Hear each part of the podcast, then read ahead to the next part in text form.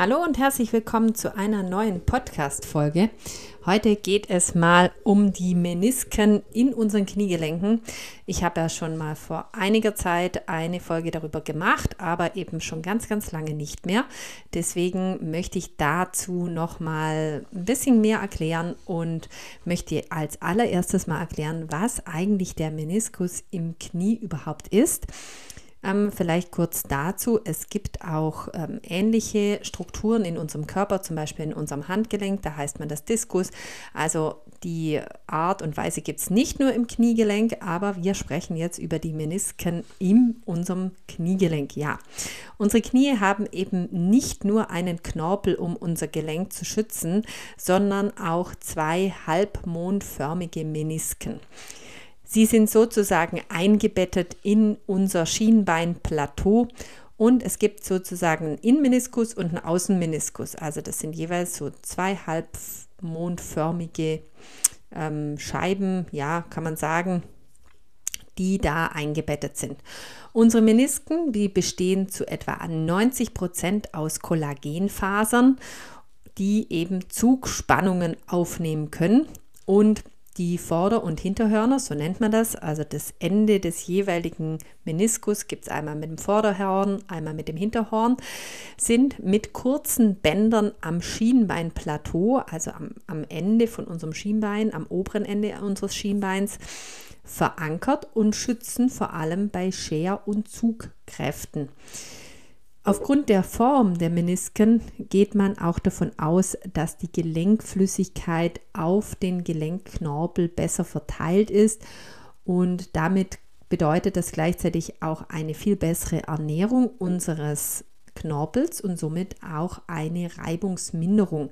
Sprich, wenn wir gesunde, gute Menisken haben, dann geht es in der Regel auch unseren Knorpelflächen in unserem Kniegelenk wesentlich besser. Außerdem wird die Fläche des Schienbeinplateaus durch die Menisken vergrößert, wodurch diese Kontaktfläche vom Kopf, von unserem Oberschenkelknochen größer wird. Sprich, der hat eine viel bessere Gelenkführung, also im Kniegelenk. Äh, da trifft ja im Kniegelenk Unterschenkel mit Oberschenkel zusammen und vorne haben wir noch die Kniescheibe. Darüber habe ich letzte Woche ziemlich viel darüber erzählt.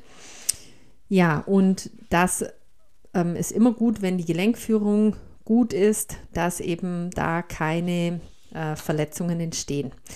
Aufgrund des Meniskus können wir nicht nur unser Knie beugen und strecken, sondern wir können auch den Unterschenkel drehen. Das habt ihr vielleicht ähm, mal selber, könnt ihr das mal ausprobieren, indem ihr euch hinsetzt auf den Stuhl und dann ähm, in 90 Grad Beugung vom Kniegelenk den Fuß mal nach innen und nach außen dreht und so merkt ihr, dass ihr den Unterschenkel gegen den Oberschenkel in sich nach innen und nach außen drehen könnt und das geht eigentlich nur, weil wir eben auch Menisken drin haben, die uns das ermöglichen. Was dadurch geht, durch diese Drehbewegung, es gibt eine Schlussrotation.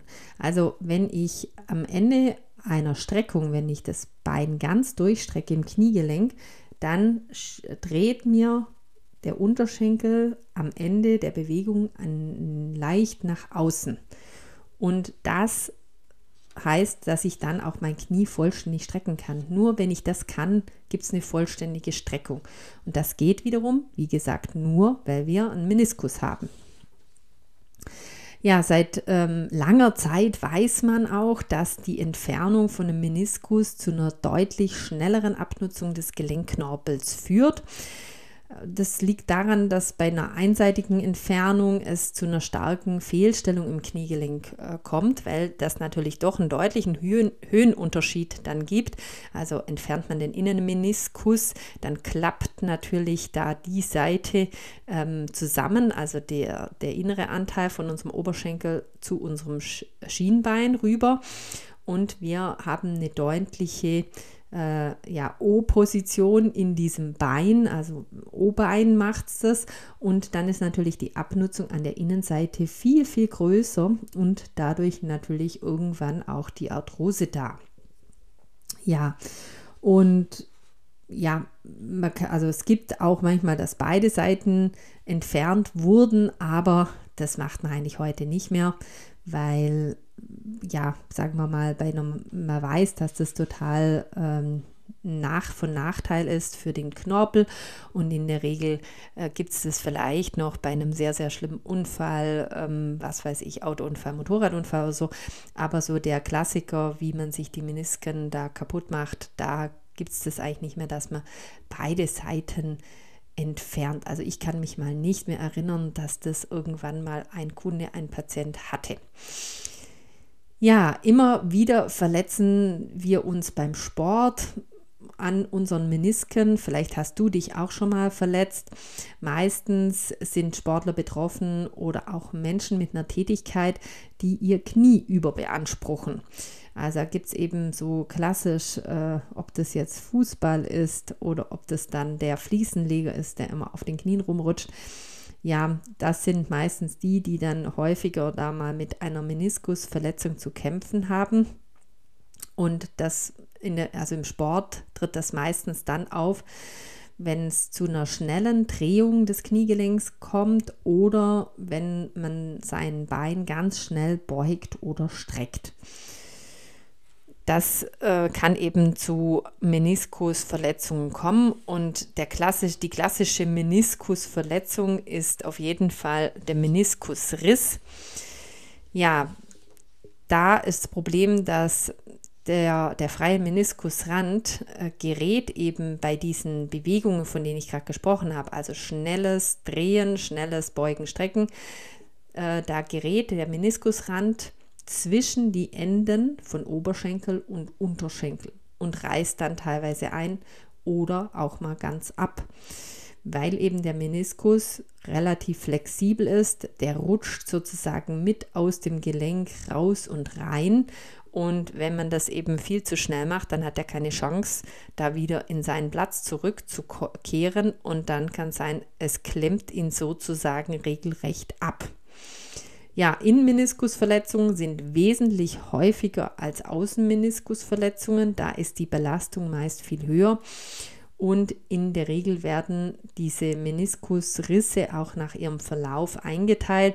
Es gibt zum Beispiel Längsrisse oder Querrisse oder Schrägrisse. Also da gibt es alle möglichen Varianten, alle möglichen Formen und entsprechend wird auch dann ähm, das operiert beziehungsweise ähm, oder ob man was konservativ auch mal behandeln kann. Das entscheidet eben auch die Rissart. Wie ist denn was eingerissen?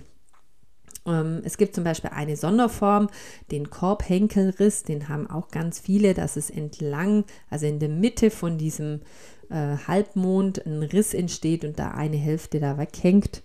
Und ja, normalerweise kann man eben solche Verletzungen durch einen einfachen, ich sag dem jetzt mal Rotationsbeugetest feststellen ob eben eventuell ein Meniskus beeinträchtigt ist. Wenn da auf jeden Fall ein Betroffener schon ähm, ja, angibt, dass er Probleme hat, dann sollte man auf jeden Fall auch eine, ein MRT machen, eine Kernspintomographie machen, um genauer festzustellen, ob denn der Meniskus betroffen ist.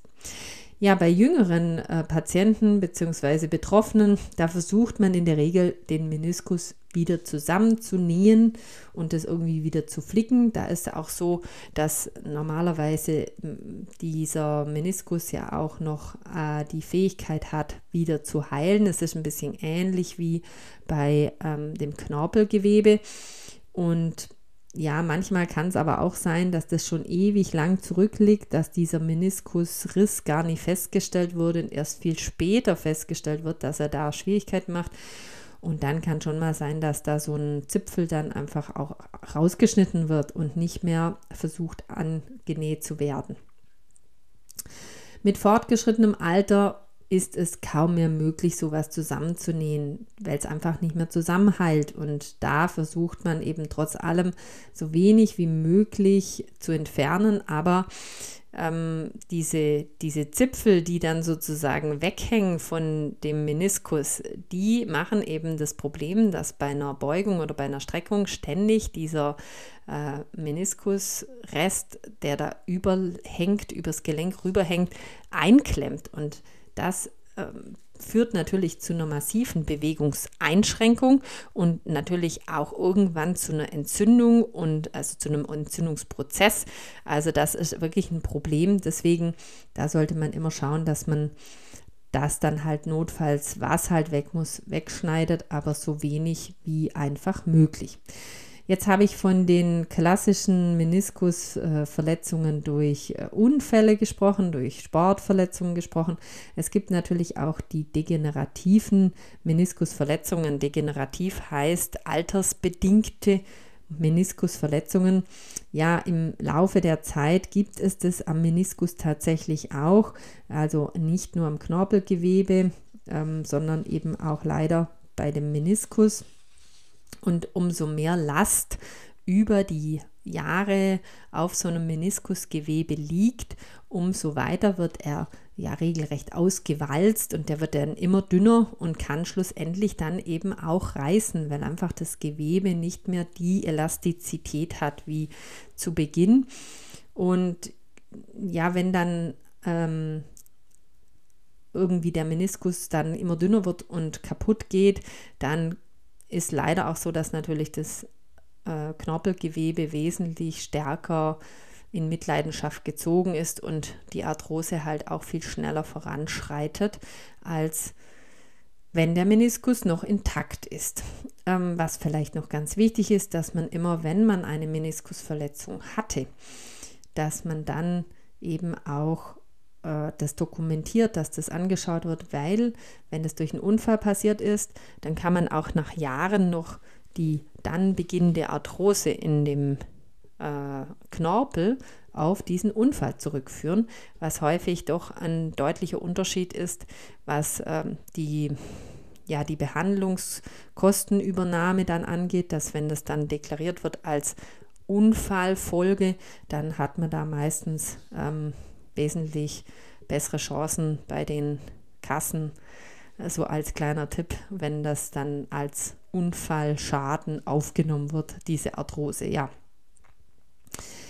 Ja, es gab mal äh, eine Zeit lang, da hat man eben diese degenerativen Menisken auch operiert und hat sie dann teilweise entfernt oder, oder eben teilentfernt.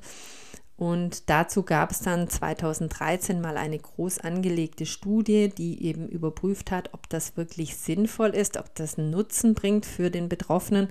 Und die Studie, die zeigte leider, dass die Operation nach einem Jahr keine wirklichen Vorteile gebracht hat. Und im Gegensatz zu denen, die sich eben nicht operieren haben lassen. Und deswegen ja, sage jetzt mal, wenn da eine degenerative Problematik vorliegt, da nichts eingeklemmt wird und es einfach eine Abnutzung ist, dann macht das nicht so viel Sinn, sowas dann operieren zu lassen und sich den Meniskus rausmachen zu lassen. Da ist dann auf lange Sicht wahrscheinlich eher, wenn es wirklich gar nicht mehr geht und die Arthrose extrem fortgeschritten ist, ob man sich dann eher ein künstliches Gelenk ähm, operieren lässt, als dass man da dann mehrere Operationen erstmal versucht, noch den Meniskus zu retten, der dann irgendwie, ja, nicht wirklich von Nutzen ist, wenn man diese Operation macht. Deshalb ähm, mein Tipp, schau, dass du immer eine gute Stabilität im Kniegelenk hast und dass deine Knie mit äh, gesunden, wichtigen Nährstoffen versorgt werden und natürlich auch, dass dein Gewicht keine Extreme erreicht. Also ein paar Kilo mehr und ähm, sportlich unterwegs zu sein, immer eine gute Stabilität im Knie, ähm, das bringt einem auf jeden Fall was und ist auch nicht so schlimm, wenn es dann mal ein paar Kilo mehr sind auf der Waage. Ähm, es nützt auch nichts, wenn jemand sehr, sehr schlank ist, aber einen total schlechten Muskelapparat hat. Der wird wahrscheinlich früher oder später auch Arthrose bekommen, weil er eben ja nichts macht und dadurch eine unglaubliche Instabilität in dem Kniegelenk hat. Also das äh, schützt auch nicht nur schlank. Nur schlank sein schützt definitiv nicht ähm, vor Arthrose. Aber äh, eine extreme Gewichtsbelastung ist auf jeden Fall auch nicht unbedingt ratsam. Ja, in diesem Sinne wünsche ich dir jetzt einen schönen Tag heute, Mitte der Woche, und ich äh, hoffe, dass du wieder reinhörst beim nächsten Mal. Und falls du Fragen hast, melde dich gerne auf hallo at met-onlinetraining.ch. Ich wünsche dir noch einen tollen Tag. Tschüss.